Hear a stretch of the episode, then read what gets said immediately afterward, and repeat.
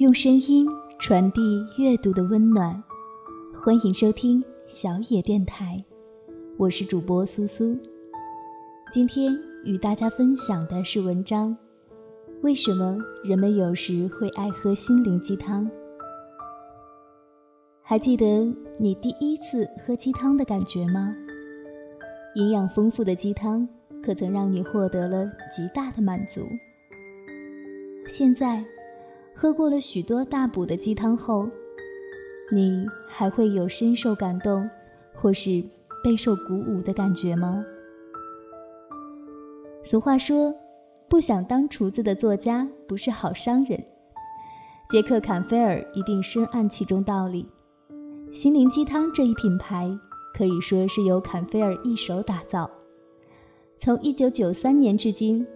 它已经绵延不绝二十余载，目前这一系列有数百分册图书，仅在北美地区就有十三亿美元的累计销量，翻译成全球数十种语言，所有的书加起来不知道要绕地球多少圈。除此之外，这位大厨曾经同时七本书出现在《纽约时报》的畅销榜上。他目前还是这一记录的保持者。与此同时，他还拥有一个培训集团，专注于提供和个人成长相关的培训和服务。那么，问题来了：作为鸡汤学的开山鼻祖，坎菲尔大厨有什么诀窍呢？一，好故事是鸡汤的原材料。诀窍就是三个字：讲故事。一九九三年，第一版心灵鸡汤的第一个故事是这样的：爱创造出力量。二十五年前，有位教社会学的大学教授，曾叫班上学生到巴尔的摩的贫民窟，调查两百名男孩的成长背景和生活环境，并对他们未来的发展做一评估。每个学生的结论都是，他毫无出头的机会。二十五年后，另一位教授发现了这份研究，他叫学生做后续调查，看昔日这些男孩今天是何状况。结果根据调查，除了有二十名男孩搬离或过世，剩下的一百八十名中有一百七十六名成就非凡，其中担任律师、医生或商人的比比皆是。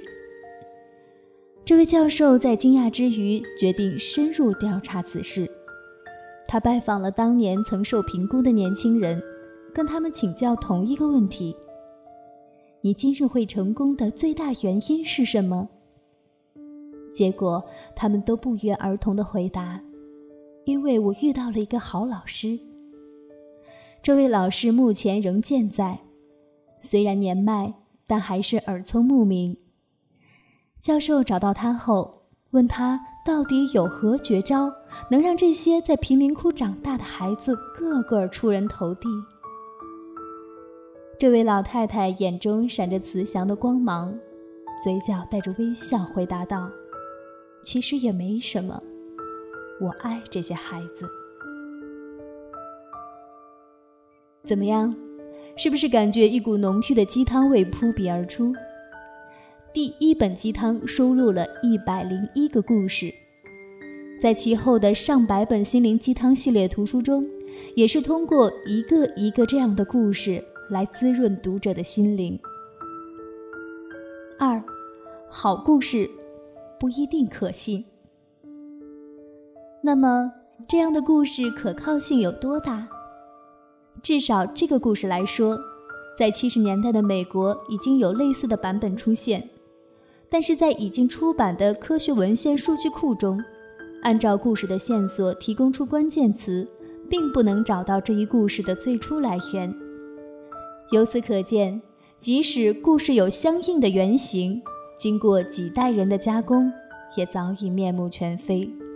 唯一剩下的，就是一个鸡汤的内核：积极向上，政治正确。尽管故事的来源并不可靠，但是人们却很少怀疑这些故事的真实性。大多数人都认为自己生活在一个相对公平的世界里，好人就一定有好报，坏人一定有报应。心理学家认为，这种公正世界信念有助于人们的心理健康，提升人们的幸福感。一个好故事，恰是公正世界的最好例证。人们喜欢这样的好故事，胜过那些传递黑暗信息的坏故事。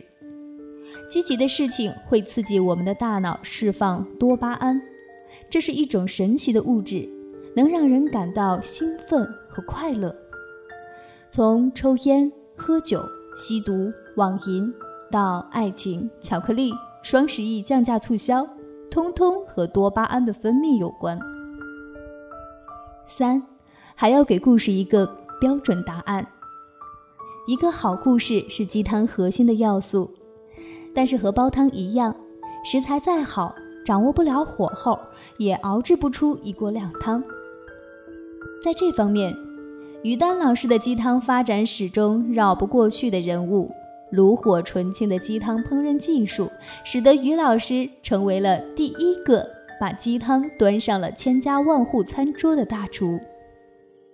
于老师给鸡汤进行了一个革命性改革。在保留故事性的同时，加入了哲理。其实这个东西也并非于老师首创，任何一个合格的小学语文老师在教学中都会反复强调一点，就是故事中的中心思想。其实这和心灵鸡汤的初衷是相驳的。鸡汤是滋补心灵的营养品，愿不愿意喝，愿意喝多少，喝下去能吸收多少，因人而异。同一个故事，你读出了爱，我读出了感动，理解的毫厘之差不会改变鸡汤的品味，也没有人要求鸡汤需要具有百兰根一样包治百病的功效。但是具有中国特色的是，我们小学语文中还有一个神奇的东西，叫做标准答案。所以当我拿到一个故事读完之后，脑子里的第一反应就是，我的理解正确不正确？这种不确定性非常折磨人。但凡小时候做作业偷偷翻过参考书上标准答案的人都有这种体会。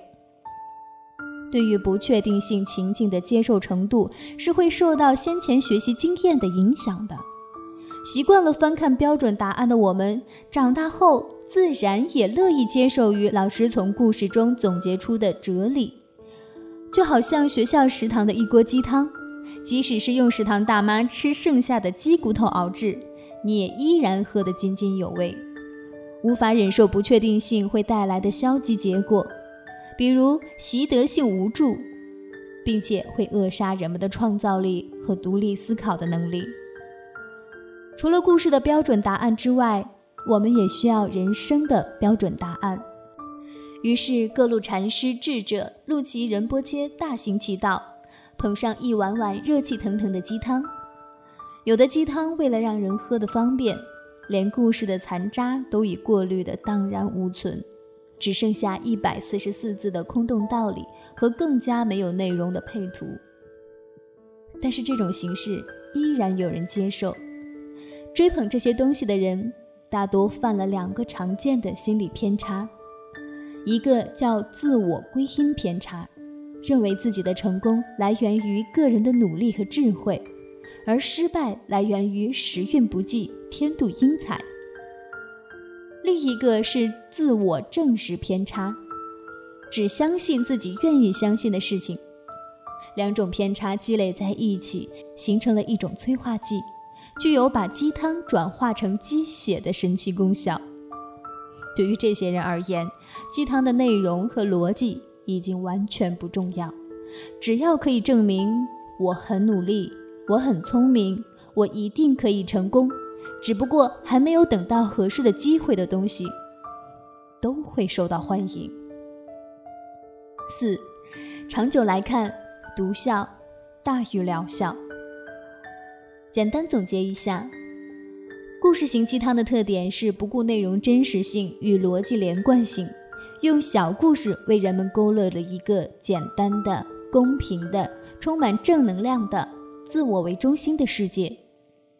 在某些特定的情况下，这样的心灵补品是有一定的作用的，比如失恋、情绪低落等。